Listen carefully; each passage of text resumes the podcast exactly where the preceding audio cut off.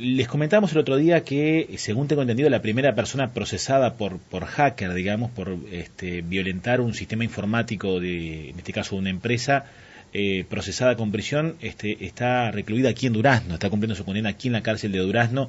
Nos parece eh, oportuno en estos tiempos que corren de, tanta informática, bueno, eh, hablar justamente de este caso y hablar con el protagonista que se llama Alberto y que ha tenido la gentileza de, de atendernos para hablar del caso. Alberto, buen día. En principio le agradezco que nos haya atendido. Hola, buen día, ¿cómo están? Eh, yo les agradezco a ustedes este, por la llamada y bueno, con un poco de síndrome de abstinencia después de escuchar todos los productos electrónicos de Amalia. Bueno, de, hablar. Bueno, en ese caso, Alberto, este, ¿tenés alguna prohibición de ese tipo, por ejemplo, de, de, de, de acercarte o estar en contacto con equipos informáticos? No, mira, no, no, tengo nada explícito que me prohíban utilizar. Es más, acá en la unidad, este, luego de un mes de, estar, tuve acceso, cualquiera tiene acceso a un celular lo cual está bárbaro para tener contacto con la familia este, de uno y bueno, este, en mi caso soy de Montevideo y principalmente estar contactado con mi madre que por problemas de salud no, no puede visitarme acá a la unidad 18. Bien, bueno Alberto, a ver, contame, ¿qué edad tenés y a qué te, a qué te dedicabas hasta, antes de este episodio? Mira, tengo 42 años, los cumplí acá en, en la prisión a los 42 años, fue mi cumpleaños acá, una experiencia bastante eh, bastante rara, este, interesante este, y soy ingeniero en informática. Eh, siempre me dediqué a la parte de seguridad informática. Recién cuando adelantábamos y decíamos, bueno, vamos a hablar con Alberto, que es un hacker, bueno, ¿qué es ser, tú decías, soy ingeniero informático, bueno, ¿qué es ser esto justamente un, hacker, digamos, no? Bueno, en realidad... Eh, ¿Cómo fue lo tuyo, digamos? Si, si, si, si, si, hiciste de hacker sabiendo, ¿cómo fue? Contanos. No, no, eso en realidad no, no se aprende en ninguna universidad, si bien hay cursos eh, y certificaciones internacionales para para aprender, eh, cambiemos la palabra hacker por especialista en seguridad informática, digamos, que para que la gente lo entienda mejor. Este, yo estudié ingeniería, eh, es decir, ahí aprendí de todo de informática, los temas básicos, los fundamentos, temas de programación y demás, pero eh, autodidacta fui y, me fui metiendo en el tema de la seguridad, haciendo algún que otro curso, pero este romper sistemas o acceder a sistemas de eh, informáticos eh, fue fue un hobby para mí, una habilidad que, descubrí que tenía en cierto en determinado momento de mi vida. No es algo que, vaya a la universidad y me especialice en esto. Bien, Alberto, quiero eh, meterme un poco en las circunstancias. ¿Vos tenías un trabajo, trabajabas para alguna empresa? O sea, digamos, ¿cómo era tu vida antes de que, de, que pasara, de que cometieras este delito? Eh, mira, eh, antes que nada, sobre el caso puntual, prefiero no hablar mucho. Te comento cómo era, cómo era mi vida antes. Este, bueno, eh, trabajé para el Estado en un par de ocasiones, trabajo con, diferentes tipos de contrato y en el último año estaba trabajando de forma independiente como profesional en seguridad de información, trabajando para aquí, para el exterior. Este, hay mucho trabajo en la materia. Es, es la ciberseguridad hoy en día es una un, rubro de la informática donde en el mundo está tomando una importancia muy, muy grande y hay mucha demanda de profesionales este, especializados en la materia. Este, también he estado dando congres eh, hablando en congresos sobre seguridad, este, todo este, como, como profesional independiente, ¿no? Eh, yo no, quiero nombrar, no vamos a nombrar ni, ni, empresas ni nada por el estilo, porque la, idea es hablar del caso y, no mencionar, digamos, el tema. Pero, ¿qué, te movió de pasar de la legal, con esa capacidad que vos tenés de, de, pasar de la legalidad a la ilegalidad? ¿Por qué diste ese paso? Mm, sí, mira, no, en realidad el, caso concreto por el cual yo estoy acá fue, ah, yo encontré un problema de seguridad en determinada empresa, este, lo reporté oportunamente a las autoridades hace más de dos años y bueno, estoy acá porque eh, se entendió de que eh, había habido una extorsión de por medio y que había sido yo responsable.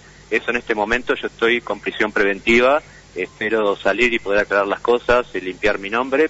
Este, este, estoy por un caso de extorsión y además por conocimiento fraudulento de información secreta. Esas son las dos eh, carátulas que tengo.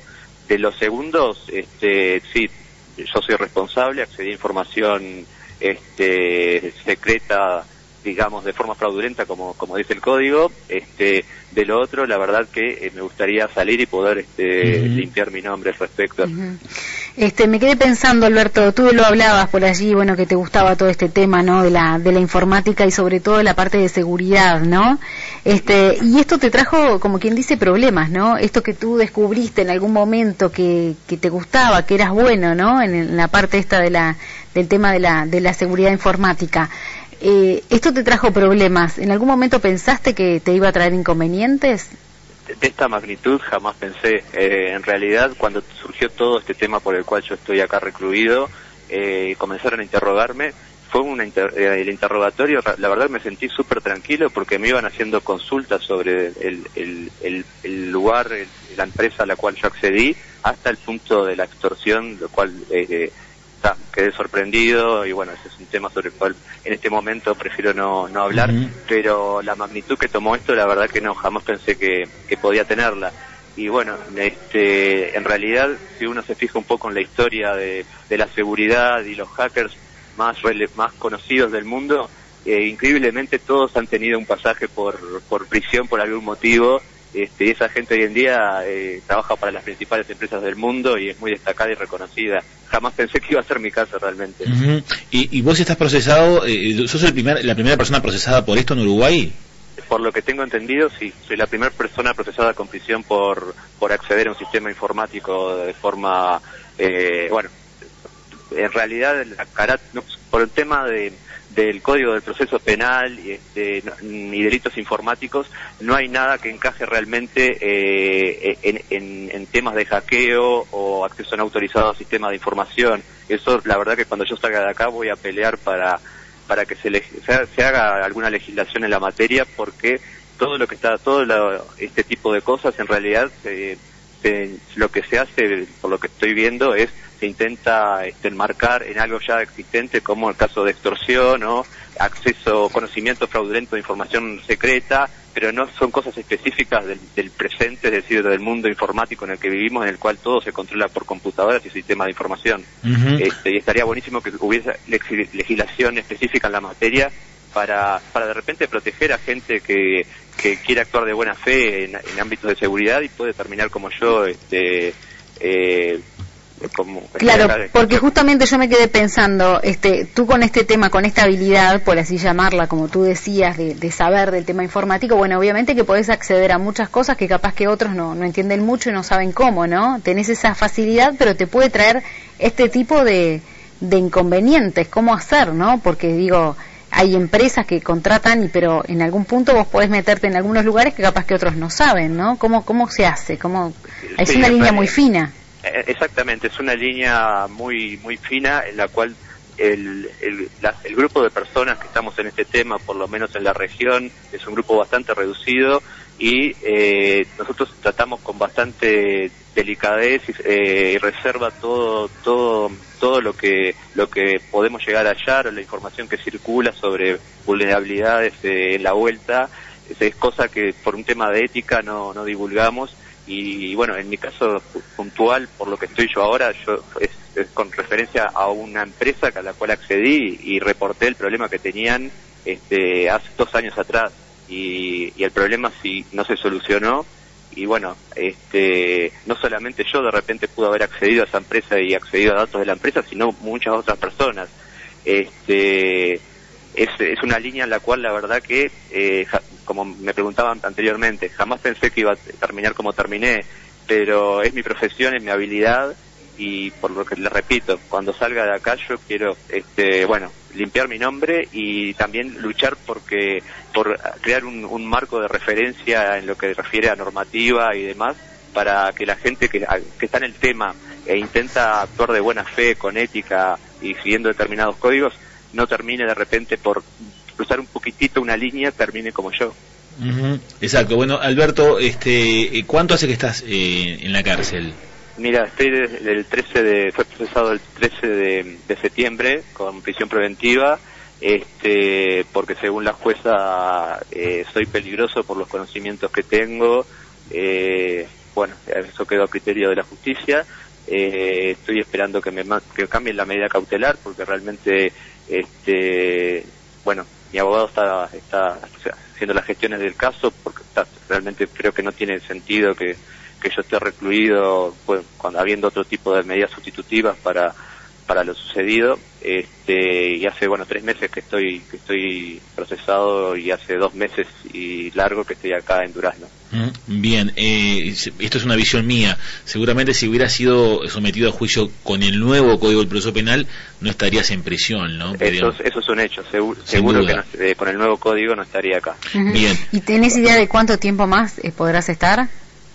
Eh, eso no se sabe. Este, mi abogado, según lo que me transmitió, eh, bueno, dado que soy primario absoluto, no tengo antecedentes, eh, y las características de mi caso, está presentando, ha presentado un pedido de, de libertad el mes pasado, ahora está presentando otro, y bueno, eh, quedará en manos de la Fiscalía que evalúe la situación si corresponde o no mi, libertad. Bien, este, Alberto, eh, ¿y, qué vas a hacer cuando recuperes la libertad? ¿Qué, qué, cuál es tu, tu, proyecto de vida con esto que te pasó, que, nunca pensaste terminar en la cárcel por esto? ¿Qué vas a hacer cuando salgas de este si vas, si vas a seguir trabajando de esto, digamos. Sí, sí, eso sin duda, voy a seguir trabajando en esto. Este, eso no, es, mi pasión, es mi hobby, es mi vida. Eh, y bueno, como les decía, voy a voy a intentar este armar alguna movida para para este, que se eh, que en Uruguay se, se, legisle en algo con referencia a los delitos informáticos y, bueno y la verdad que tengo muchos proyectos relacionados con la informática este, internet de las cosas y todo todo eh, en el marco de la seguridad no porque hoy en día todos estamos conectados con, con internet cualquier dispositivo que tengamos está conectado a internet y eh, no sé les pongo el ejemplo de un, una cámara que puede vigilar a un bebé eh, para que los padres se queden tranquilos.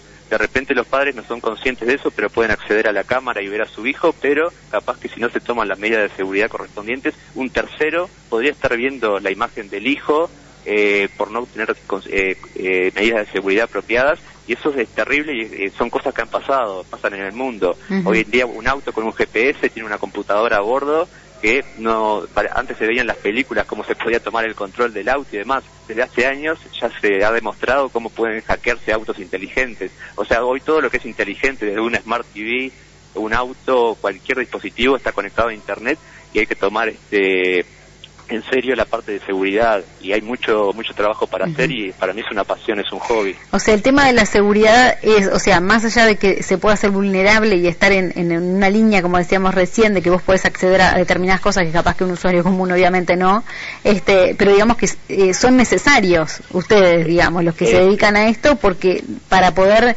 eh, tener esa seguridad que tú decías, ¿no? Eh, tal cual. Acá en Uruguay, eh, si bien el Estado desde hace unos cuantos años, más de 10 diría, eh, se, está se está trabajando en el tema para que todo, bueno, ahora que se está este, llevando todo a trámites electrónicos y demás, se tenga en cuenta la parte de seguridad.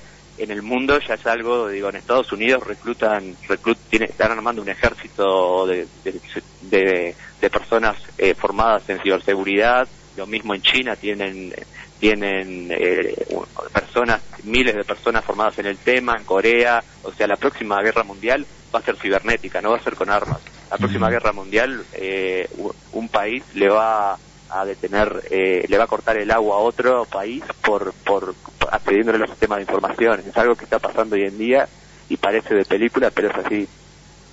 Alberto, tremendo esto, la verdad que es un caso muy particular el tuyo, eh, ojalá cuando estés en libertad podamos hablar nuevamente y bueno y ver un poco cómo se sustanció la causa y además eh, cómo sigue tu vida después de esto, ¿no? que vas a, vas a seguir en el ruido informático como decían porque es lo que sabes y lo que te gusta. Claro, pero te puede volver a traer problemas, ¿cómo vas a hacer para seguir en esto que te gusta y no tener inconvenientes? sin duda. Eh, sí, bueno, eh teniendo mucho más cuidados y bueno, eh, eh, reconsiderando algunas cosas, pero eh, este, realmente eh, eso se va a aclarar con el tiempo y cuando salga espero digo voy a seguir trabajando en el tema pero bueno con los voy a tener los recaudos este para no para intentar evitar que nada nada dice de que de que no vuelva a pasar por esto pero eh, espero que no, no pase como pasó en mi caso y que no le pase a nadie más eh, que termine mi situación. Bueno, con el nuevo código seguramente no, no se va a dar, pero hay muchas cosas de repente para arreglar que me gustaría me gustaría como les dije este, armar una movida para, para que en Uruguay podamos avanzar en ese aspecto en el tema de, la legislación y los crímenes eh, informáticos. Bien, Alberto, gracias por la comunicación, muy amable.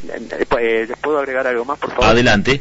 No, les quiero decir que la verdad que soy primario absoluto, 42 años, y eh, quedé sorprendido realmente, es una experiencia de tres meses en un centro de reclusión acá en Durazno, eh, la verdad que eh, es una lección de, paciencia, de también de, convivencia, eh, el trato realmente con, toda la gente acá del establecimiento, quedé sorprendido por el respeto mutuo que hay, eh, hay figuras como operadores carcelarios que yo no sabía que existían, que desde el momento que llegué me brindaron todo lo que necesitaba. O sea, de acá estoy aprendiendo muchas cosas, he aprendido muchas cosas y quiero destacarlas, ¿no? Porque de repente uno piensa en una cárcel y piensa todo en cosas negativas, pero yo este, rescato muchas cosas este, que para mí son algo, fueron algo totalmente nuevo y quiero destacarlas realmente.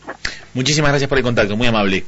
Gracias, hasta luego. Bueno, Alberto, la primera persona procesada eh, por hackear un sistema informático eh,